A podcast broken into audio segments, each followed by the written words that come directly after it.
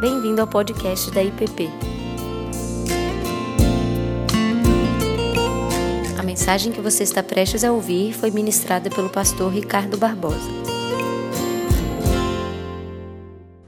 Nós vamos prosseguir hoje com nossas meditações em torno da jornada de Abraão e Sara, meditando sobre o sentido da fé, da identidade, da vida cristã, o sentido do chamado, da vocação, da missão que todos nós temos. O que me chama a atenção, o que me desperta a atenção lendo, meditando na história dessa família, desse casal, é que tudo aquilo que aconteceu com eles é o que acontece conosco. Aquilo para o qual Deus os chamou é aquilo para o qual Deus nos chama. A missão que Deus deu a eles é a missão que Cristo assume na sua plenitude e que a igreja segue realizando. Portanto, entender essa história é entender biblicamente o sentido da nossa própria fé, a razão da nossa própria vocação. E para a nossa meditação de hoje, eu gostaria de convidá-los a abrirem comigo suas Bíblias em Gênesis, no capítulo 15. Gênesis, capítulo 15. E eu vou ler dos versos 7 ao 21. Gênesis, capítulo 15, dos versos 7 ao 21. Aqueles que puderem, por favor, coloquem-se de pé para a leitura da palavra de Deus. Disse-lhe mais: Eu sou o Senhor que te tirei de Ur dos caldeus para dar-te por herança esta terra. Perguntou-lhe Abrão: Senhor Deus, como saberei que hei de possuí-la? Respondeu-lhe: Toma uma novilha, uma cabra e um cordeiro, cada qual de três anos, e uma rola e um pombinho. E tomando todos estes animais, partiu-os pelo meio e lhes pôs em ordem as metades, umas defronte das outras, e não partiu as aves. Aves de rapina desciam sobre os cadáveres, porém Abrão as enxotava. Ao pôr do sol, caiu profundo sono sobre Abrão, e grande pavor e cerradas trevas o acometeram.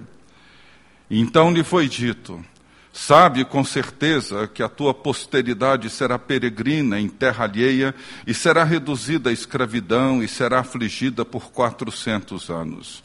Mas também eu julgarei a gente que tem de sujeitar-se, pois depois sairão com grandes riquezas. E tu irás para os teus pais em paz, e serás sepultado em ditosa velhice. Na quarta geração tornarão para aqui, porque não se encheu ainda a medida da iniquidade dos amorreus. E sucedeu que, posto o sol, houve densas trevas, e eis um fogareiro fumegante, uma tocha de fogo que passou por entre aqueles pedaços. Naquele mesmo dia fez o Senhor aliança com Abraão, dizendo: A tua descendência dei esta terra, desde o rio do Egito até o grande rio Eufrates.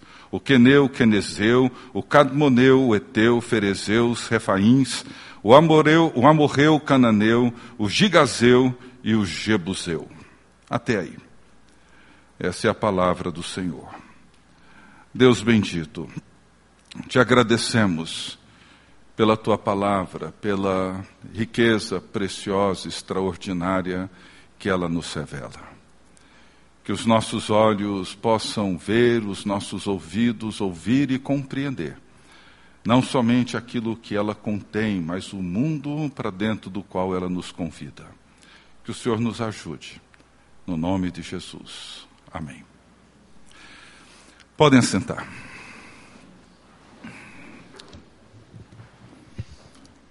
É uma cena bastante estranha a nós. animais sendo cortados pelo meio, sangue esparramado pelo chão, urubus voando sobre a carcaça desses animais. É um, uma cena completamente estranha para qualquer um de nós. Mas o que que isso representou para Abraão? O que que isso significou para todos esses questionamentos que ele vem apresentando desde o início do capítulo 15? O que que ela significa para o chamado de Abraão ou o que que ela significa para o nosso chamado hoje, século 21? O que que essa cena diz para nós que seguimos a Jesus hoje, aqui em Brasília. E nós estamos, na verdade, no coração do Evangelho. E é isso que me fascina nas Escrituras, de ponta a ponta. Nós entramos sempre no coração do Evangelho.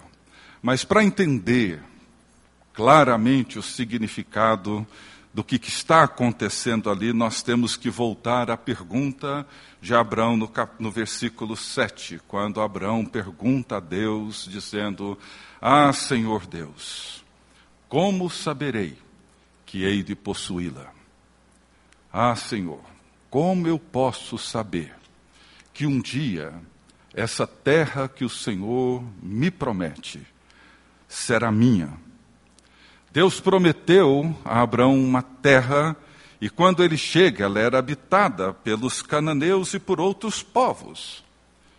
E Abraão então pergunta, e é uma pergunta legítima, logo depois de ele ter crido e a sua fé ter sido imputada a ele como justiça, ele volta agora a uma outra pergunta, dizendo para Deus: Senhor, como que eu posso ter certeza que ao longo da história eu vou receber aquilo que o Senhor prometeu. Como que eu posso saber que o Senhor irá conduzir toda essa história e levá-la até o final prometido pelo Senhor, como a Deus?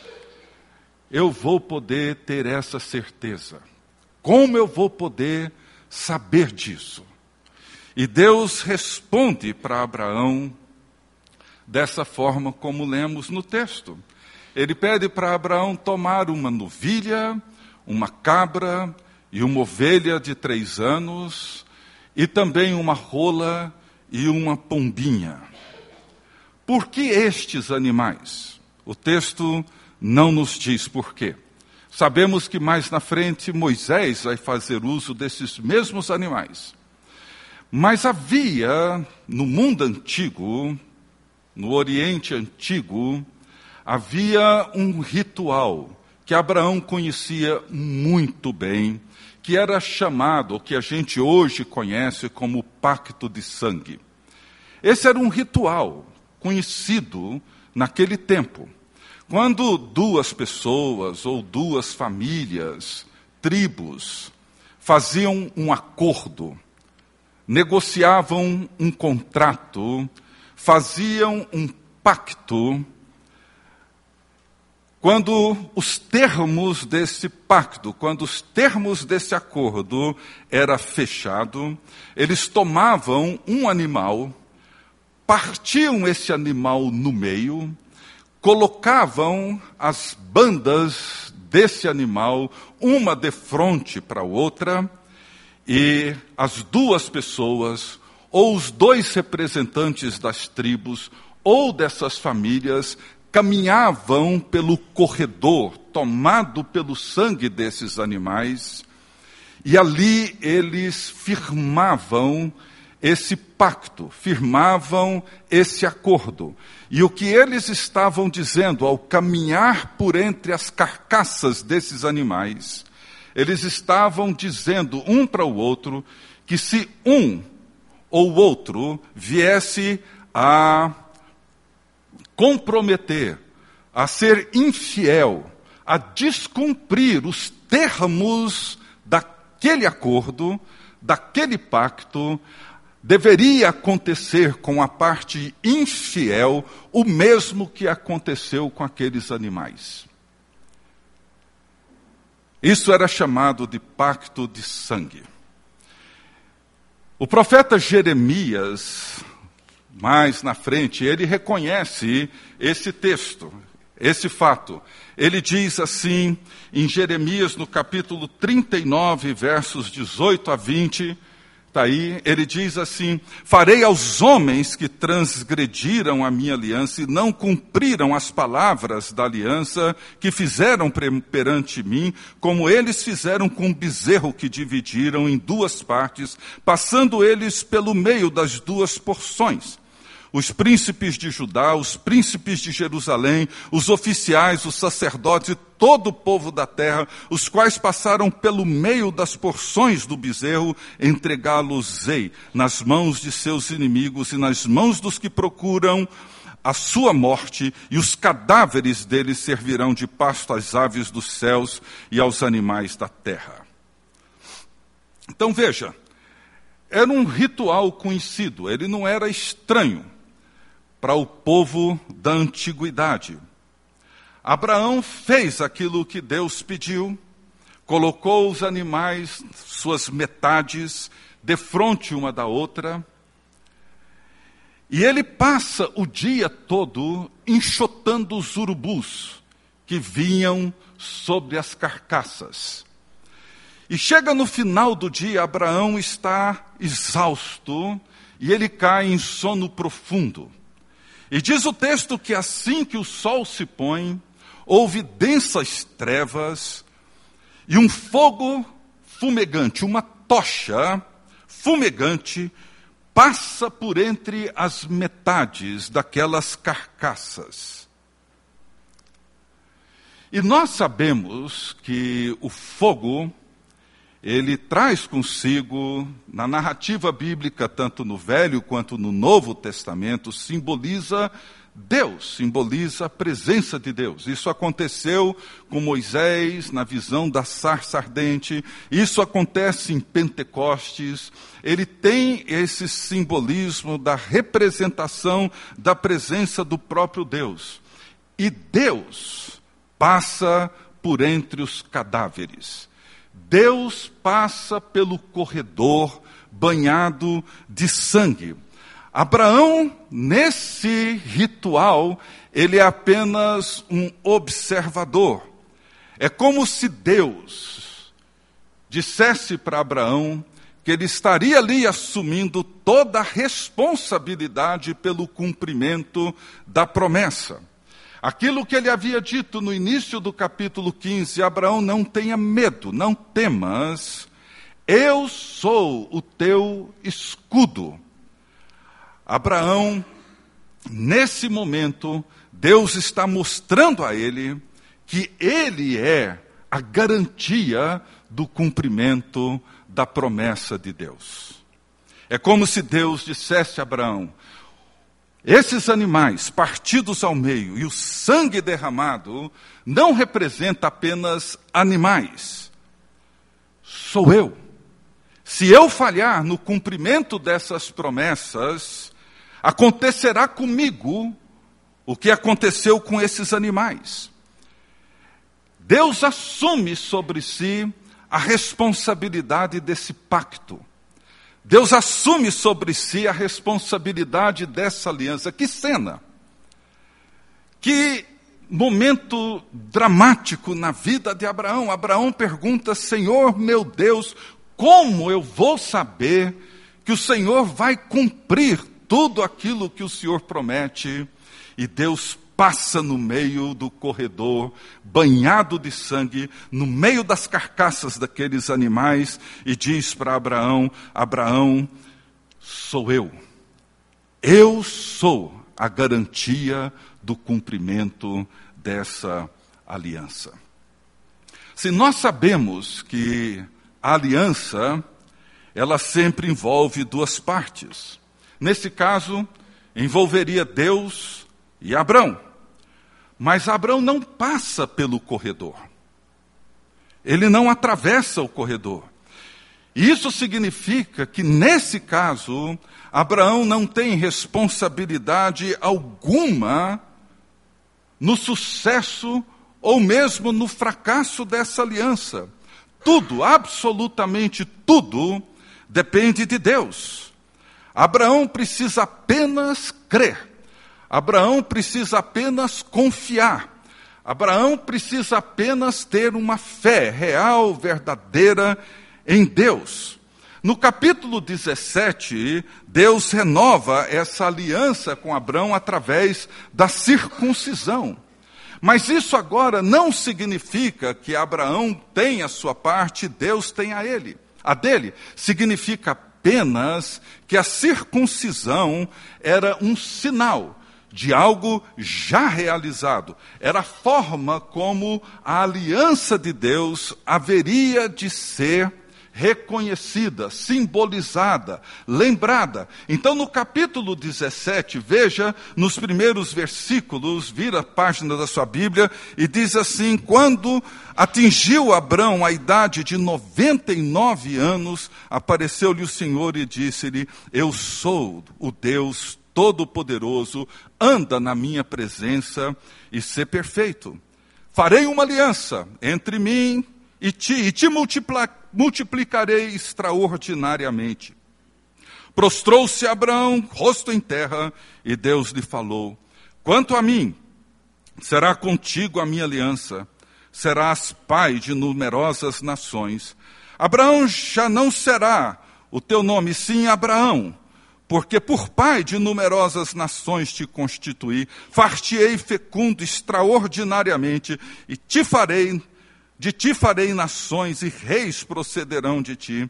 Estabelecerei a minha aliança entre mim e ti e a tua descendência no decurso das suas gerações, aliança perpétua para ser o teu Deus e da tua descendência. Dar-te-ei à tua descendência a terra das tuas peregrinações, toda a terra de Canaã em possessão perpétua. Eu serei o seu Deus. Aliança perpétua para ser o seu Deus.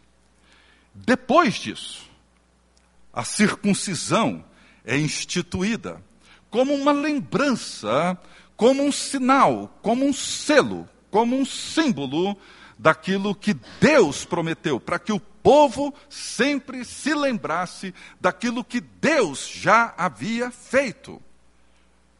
É por isso que Paulo, discorrendo sobre isso em Romanos, ele diz assim em Romanos 4, 11, 12: E recebeu o sinal da circuncisão como selo da justiça da fé que teve quando ainda incircunciso ele não havia sido ainda circuncidado para vir a ser o pai de todos os que creem, embora não circuncidados, a fim de que lhes fosse imputada a justiça.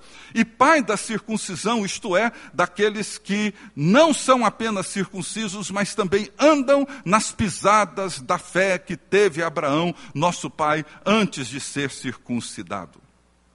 Veja, a grande verdade é que Deus firma uma aliança com Abraão, com seus descendentes, e firma essa aliança com sangue. E isso simboliza que Deus, e somente Deus, é a garantia dessa aliança. Paulo, ele diz que Abraão é o pai de todos aqueles que creem. Noutras palavras, de todos aqueles que reconhecem Deus como aquele que garante a sua promessa, como aquele que promete ser o nosso Deus, o meu Deus, o seu Deus, o nosso Deus, de todos aqueles que andam, como diz Paulo, nas pisadas de Abraão e são feitos então seus herdeiros.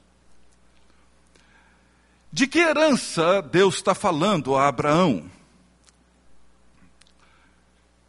São dois aspectos que chamam a atenção. Primeiro, diz respeito a destino, ou, no caso de Abraão, diz respeito à terra, ou na linguagem de Hebreus diz respeito a descanso. A terra de Canaã permanece como um conflito permanente no Oriente. Porém, no Novo Testamento, nós vemos que todas as promessas que Deus fez a Abraão, e na aliança que foi refeita com Jeremias e depois afirmada definitivamente em Cristo, todas essas promessas elas se convergem em Cristo Jesus. Estar em Cristo significa participar, herdar e gozar de todas as promessas da aliança. Em Hebreus, no capítulo 11, os versos 9 e 10, ele diz que pela fé, Abraão peregrinou a terra, na terra da promessa, como em terra alheia, habitando em tendas com Isaac e Jacó. Nada definitivo herdeiros com ele da mesma promessa. Veja, porque aguardava a cidade que tem fundamentos, da qual Deus é o arquiteto e o edificador. Veja, ele caminhou, peregrinou por uma terra alheia, aguardando a cidade que tem fundamentos da qual Deus é o arquiteto e o sustentador. É o, Deus é o alicerce dessa cidade que Abraão aguardava. Abraão, ele antevia aquilo que Deus realizaria em Cristo Jesus. E mais, nessa aliança, Deus então diz para Abraão que eu serei o seu Deus. A promessa de pertencimento, uma promessa de comunhão eterna, uma promessa onde Deus declara que será o meu Deus, o seu Deus, o nosso Deus eternamente. Essa é a natureza da aliança. É isso que ele afirma em Gênesis 17, 7. E é aqui que Deus muda o nome de Abrão para Abraão. Estabelecerei a minha aliança entre mim e ti, a tua descendência, no decurso das gerações, aliança perpétua para ser o teu Deus e o Deus da tua descendência. Veja, para ser o teu Deus. Ele dá aos seus herdeiros Ele mesmo e tudo que Ele é. É isso que nós encontramos no Evangelho de João, nos capítulos 14 e 15 de João onde Jesus, na conversa final com seus discípulos, ele diz para os seus discípulos que tudo aquilo que é dele será igualmente dos seus discípulos. No capítulo 16, quando ele fala do Consolador, ele deixa claro que o que o Consolador, o Espírito Santo, irá fazer é tomar tudo aquilo que é de Cristo e o fazer nosso. E dessa forma nós somos herdeiros de Deus. E essa herança não se constitui em alguma eventual benção, bem que possamos receber, não longe disso. Essa herança é o próprio Deus. Quando Jesus Cristo nos é enviado, Ele é a herança de Deus que nos é dada e que o Espírito Santo vem e a torna nossa, e tudo aquilo que é de Jesus se torna meu e torna seu, de forma que a Sua bondade estará em nós para nos consolar e cuidar. De forma que o seu poder estará em nós para nos proteger, de maneira que a sua misericórdia estará em nós para nos perdoar, de maneira que a sua justiça será a nossa justiça, para nos fazer andar em retidão e verdade. O seu amor estará em nós para fazer de nós ministros e ministras da reconciliação. A sua compaixão estará em nós para socorrermos o aflito e o cansado. Aquilo que é dele será nosso, ele é a nossa herança. É isso que o pacto quis dizer. Quando Deus passa pelo corredor, só ele ele está dizendo para Abraão: Abraão, essa é a resposta da sua pergunta. Quando você me perguntou, ah, Senhor meu Deus, como que eu posso saber, como eu saberei que tudo isso que o Senhor está me prometendo, que tudo isso que o Senhor está dizendo, como saberei que eu um dia hei de possuir essa terra? Como, Senhor? Como saberei que essa promessa será plenamente realizada?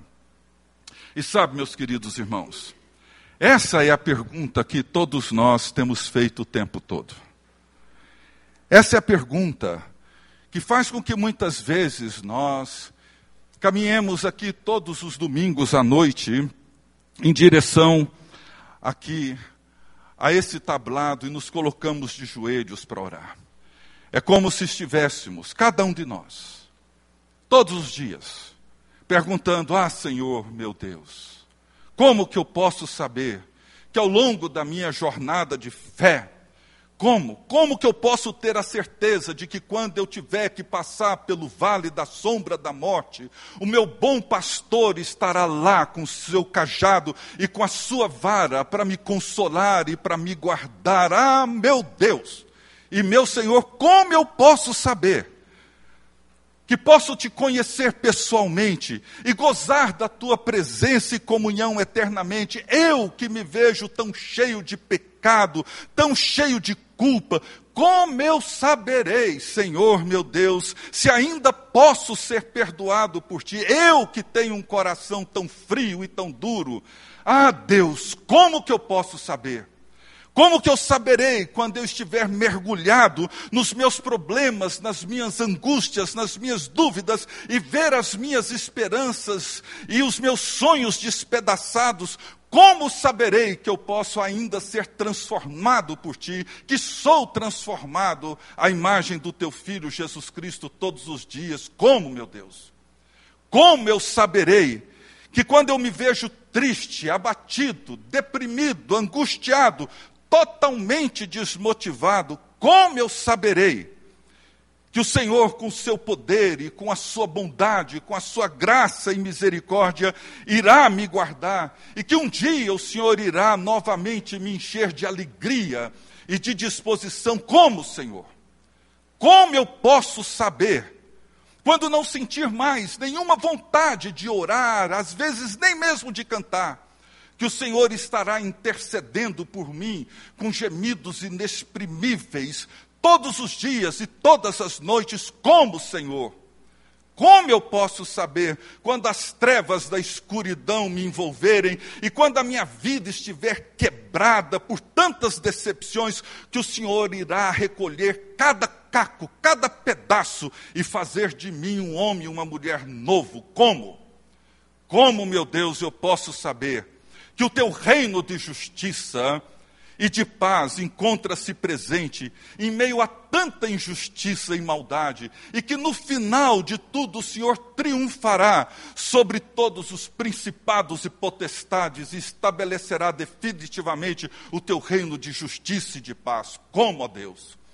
Como eu posso saber quando eu estiver na tua presença, quando eu me encontrar diante do portão da cidade santa, me encontrar diante da glória da tua majestade, como que eu posso saber que eu estarei contigo e tu me receberás no teu reino eterno e me abraçarás e me dirás, servo bom e fiel, entra no gozo do teu Senhor. Como que eu posso saber?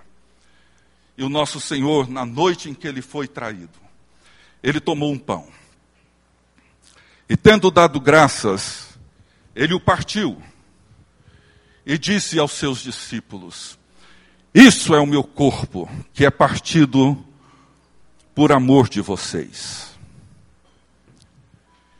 E depois de haver ceado, ele toma um cálice, dizendo: Este cálice é a nova aliança feita pelo meu sangue. Bebei dele todos e fazei isso em memória de mim. E Jesus, naquela noite, ele passa pelo corredor. Ele anda por entre esse corredor e diz para mim e para você: Eu sou a garantia de que tudo isso vai acontecer. Eu sou a garantia. Esse pacto é feito pelo meu sangue. É o meu corpo que é partido por vocês. Eu sou aquele que passo pelo corredor. Eu sou aquele que você pode confiar. E no fim de tudo, eu vou garantir a você a posse de todas as minhas promessas. Creia, creia, creia e me obedeça apenas. A única coisa que te cabe é a fé na graça que eu demonstro hoje. Esse é o pacto, essa é a aliança feita pelo meu sangue. Comam e bebam. E façam isso, lembrando que naquele dia Jesus passou pelo corredor e garantiu a mim e a você a certeza de que Ele é a garantia da herança para toda a eternidade. Eu queria então convidá-los a participarem da mesa que é do Senhor. Lembrando daquilo que Cristo fez por nós, na cruz do Calvário. E nós vamos fazer da seguinte forma: nós, depois que eu orar, nós caminharemos pelos corredores, saindo pelas primeiras filas até a última. Venha devagar, sem pressa, pegue o pão, pegue o cálice, eles estão aqui distribuídos na mesa.